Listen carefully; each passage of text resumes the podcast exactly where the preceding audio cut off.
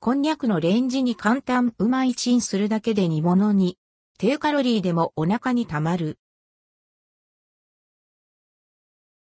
ヘルシーなのにお腹にたまる、こんにゃく。低カロリーで食物繊維も多いので、ダイエットの強い味方でもありますよね。そんなこんにゃくを使った料理はやはりおでんなど煮物が王道ですが、時間と手間がかかるので敬遠しがち、 and hellip。それなら電子レンジを使って、こんにゃくのレンジ煮を超簡単に作ってみませんか？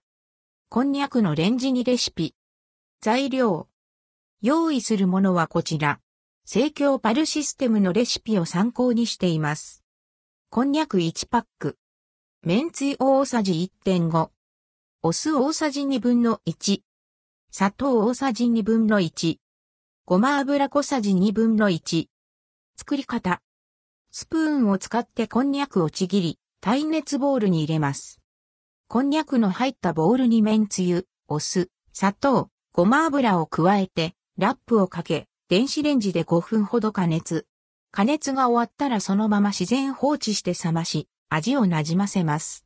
全体にタレが絡むようにざっくり混ぜても OK。お皿に盛り付ければ完成。その味は？うま、つるん、プルルンと口当たりよく、噛むとキュルッと心地よい歯触り。しっかり甘辛いタレがこんにゃくに染み込んでいて、チンしただけなのにちゃんと煮物の味がします。お好みで七味などを振りかけてもいいですね。作るのがめちゃくちゃ楽なので、お弁当のおかずにもおすすめ。